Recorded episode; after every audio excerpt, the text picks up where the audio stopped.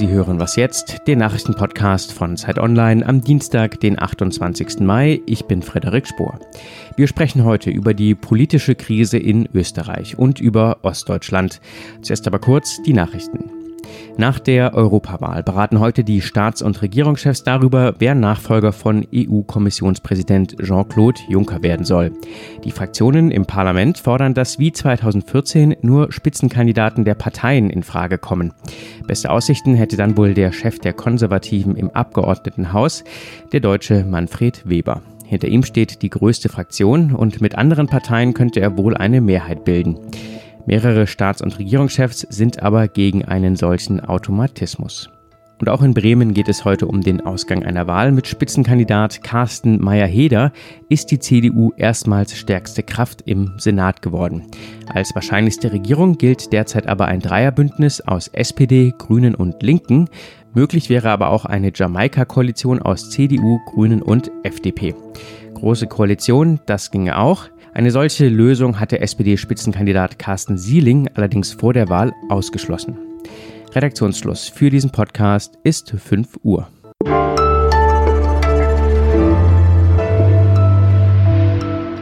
Guten Morgen und herzlich willkommen hier bei Was jetzt? Mein Name ist Simon Gaul.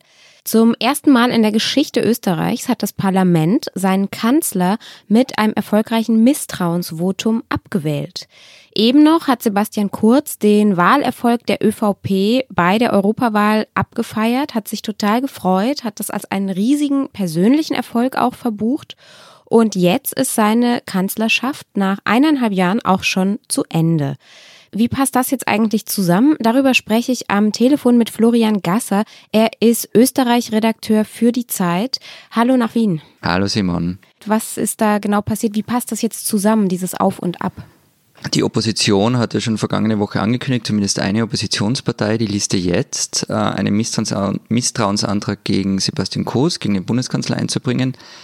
Die größte Oppositionspartei, die Sozialdemokraten, haben sich da ein bisschen gewunden dann, haben dann immer gesagt, naja, sie wissen nicht, ob sie zustimmen. Dann, als klar war, dass die bei den Wahlen ziemlich schlecht abgeschnitten haben, verkündeten sie, nein, sie werden einen eigenen Misstrauensantrag einbringen, und zwar gegen die ganze Bundesregierung. Also es ist ja nicht nur der Bundeskanzler abgewählt worden, sondern die gesamte Bundesregierung. Und im September finden Neuwahlen statt. Was bedeutet diese Situation jetzt für den Wahlkampf für die kommenden Monate? Auf der einen Seite hat Sebastian Kurz jetzt eine Bühne verloren, nämlich die Bühne ähm, des Bundeskanzlers. Er kann also nicht im Wahlkampf auftreten mit schönen Bildern aus Brüssel, mit anderen internationalen Fotos, die er haben, die er sonst hätte. Das ist für ihn sicher ein Problem im Wahlkampf. Andererseits wird er auch ein wenig ein Problem bekommen mit seinem früheren Koalitionspartner, mit den Freiheitlichen, die jetzt schon, also wenn man sich das am Montag im Parlament angehört hat, die jetzt schon ziemlich in Angriffsmodus gegen ihn gegangen sind. Also für den Wahlkampf bedeutet das, er wird ziemlich heftig werden. Und denkst du, Sebastian Kurz kann wieder Kanzler werden oder ist das jetzt sein politisches Ende? Mir fällt es momentan schwer, mir vorzustellen, wer ihm gefährlich werden könnte, um ehrlich zu sein. Die Sozialdemokraten sind gerade nicht sehr im Siegesmodus. Ich gehe Stand heute vor dem Wahlkampf irgendwie davon aus, dass er nach wie vor Platz 1 sein wird. Man hat es ja auch bei den EU-Wahlen am Sonntag gesehen. Er ist wahnsinnig populär nach wie vor. Nur um das mal einzuholen, die ÖVP hat das beste Ergebnis, das je eine Partei bei EU-Wahlen in Österreich gehabt hat. Also er ist wahnsinnig populär. Es gibt Umfragen, dass eine Mehrheit der Österreicherinnen und Österreicher ihn als Kanzler gerne noch gesehen hätte bis zu den Neuwahlen. Mhm. Ähm, also das wird auf alle Fälle schwierig für irgendwen anderen, ihm da Konkurrenz zu machen. Auf der anderen Seite tue ich mir aber auch schwer zu sehen, in welche Regierungskonstellation es dann gehen soll im Herbst. Also es wird auf alle Fälle wahnsinnig spannend werden bis dorthin. Und wie ist die Stimmung in Wien gerade? Aufgeregt. Also das ist ja alles ein Novum. Ähm, zwar ist es jetzt, also ich habe mit Verfassungsrechtlern gesprochen, die sind alle tiefenentspannt und sagen, naja, unsere Verfassung hat relativ klare Vorgaben, wie in so einer Situation ähm, weiter vorzugehen sei. Allerdings gab es das halt in Österreich noch nie. Also es gab noch nie ein erfolgreiches Misstrauensvotum gegen einen Bundeskanzler und schon gar nicht gegen eine ganze Bundesregierung. Also es sind schon alle etwas ja, aufgeregt, leicht nervös und harren der Dinge und der nächsten Schritte, die jetzt da passieren werden. Auf jeden Fall ist Politik in Österreich gerade alles andere als langweilig. Nein, wirklich nicht. Nein, es stimmt. Dann äh, bis bald wahrscheinlich hier wieder im Podcast. Tschüss, Florian. Simon, wir hören uns sicher bald wieder. Danke, Danke. dir. Tschüss.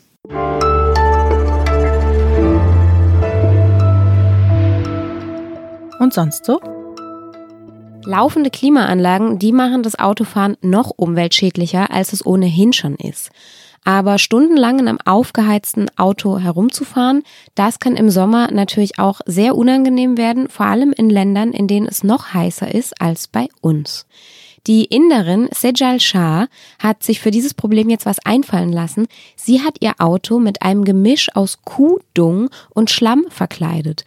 Also mit so einer Art Kuhfladenmatsch. Und diese braune Schicht, die soll auf umweltfreundliche Art isolieren und verhindern, dass sich die Luft im Auto zu schnell aufwärmt. Kuhdung ist tatsächlich in einigen ländlichen Gebieten Indiens eine beliebte Isolierschicht. Die Leute verwenden das für Hauswände und auch für Fußböden. Und so kam Sejal Shah überhaupt auch auf die Idee, das für ihr Auto zu verwenden.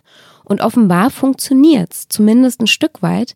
Sie sagt, selbst bei Temperaturen von 45 Grad Celsius sei es in ihrem Wagen nicht wärmer als 37 Grad.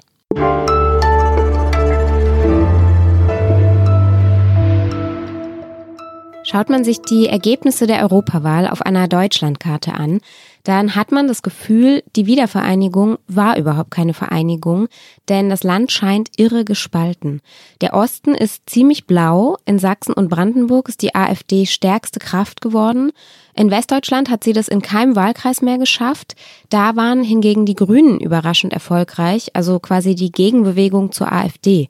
Und dieser Unterschied zwischen Ost und West, der ist noch deutlicher als nach der letzten Bundestagswahl. Und woran das liegen könnte, darüber spreche ich jetzt mit Christian Bangel. Er ist hier bei mir im Studio. Er ist mein Kollege aus dem Politikressort und er ist selbst in Brandenburg aufgewachsen und beschäftigt sich seit vielen Jahren mit dieser Thematik Ost-West-Wiedervereinigung. Hallo Christian. Hallo Simon. Mir drängt sich eine Frage auf und die ist einfach nur, warum? Ja. Ja, die kriege ich auch immer wieder. Man muss, glaube ich, zum Anfang mal sagen, dass es durchaus auch äh, Wahlen gibt im Osten, die gehen positiv aus. Also es gab auch jetzt dieses Mal wieder Wahlergebnisse in Leipzig, Rostock, Jena, da haben die Grünen gewonnen, da hat die AfD, glaube ich, nicht gut ausgesehen. Gleichwohl passiert das immer wieder und ähm, es gibt verschiedene Erklärungen dafür. Eine ist, dass ich, glaube ich, die ist in der Nachwendezeit zu suchen, in den Frustrationen vieler mit gebrochener DDR-Biografie, die darüber nicht hinwegkommen, die sozusagen dem System bei jeder Wahl aufs Neue ein Fuck you senden wollen. Eine andere Erklärung sind autoritäre, rassistische Grundtendenzen, die schon zu DDR-Zeiten in der Bevölkerung war. Ich finde, man darf die Erklärung nicht vernachlässigen, dass dieses Land einfach einen gigantischen Aderlass an Menschen erlebt hat. Also da ist äh, je nach Zählweise ein, ein, Viertel bis ein Fünftel der Bevölkerung gegangen, oft die Jungen, oft die Gebildeten. Nicht alle sind zurückgekommen ich glaube ungefähr die Hälfte.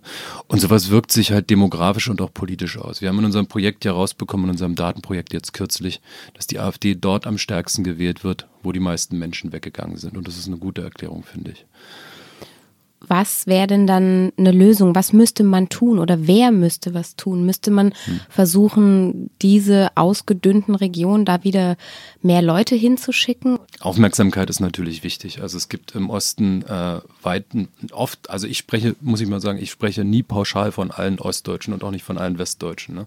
Aber es gibt eben viele, die glauben, dass äh, ihre Erfahrungen nicht gewürdigt wurden, dass sie nicht genug angehört wurden. Das betrifft sogar mich. Ich denke auch, dass die Westdeutschen viel zu wenig über die 90er im Osten wissen. So. Also ich kenne diesen Komplex. Gleichwohl komme ich in den Jahren immer mehr darauf, dass es eigentlich nur eine große, richtige, nachhaltige Lösung gibt für den Osten und die lautet, es müssen dort sehr viel mehr Menschen hinziehen.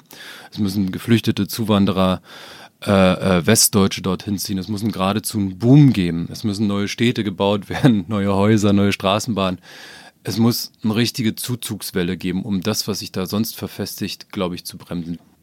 Eine Zuzugswelle. Wie kann man Menschen dazu bringen, da hinzuziehen? Dann sind wir wieder beim Thema Arbeitsplätze, Wohnungen. Da sind wir vor allem beim Thema Infrastruktur. Irgendwie. Also meine Lieblingsstadt Frankfurt-Oder, aus der ich auch komme, irgendwie schafft jetzt im Jahr 2022 haben die, die sind eine Stunde von Berlin entfernt und die haben jetzt eine dreimal pro Stunde Taktung im Regionalexpress. Das heißt, der Regionalexpress wird mehr oder weniger zur S-Bahn werden ab, ab in drei Jahren.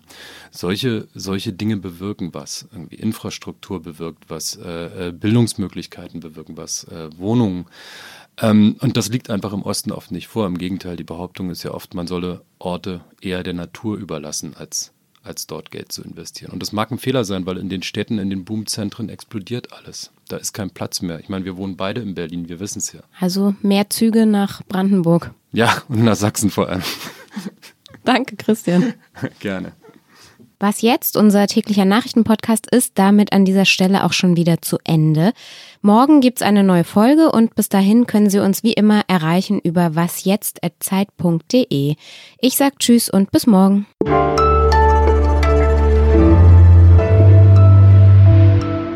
Stell dir mal vor, dieser Sommer wird total heiß, wonach es ja jetzt gerade nicht aussieht. Und wir haben so einen Waldbrandsommer.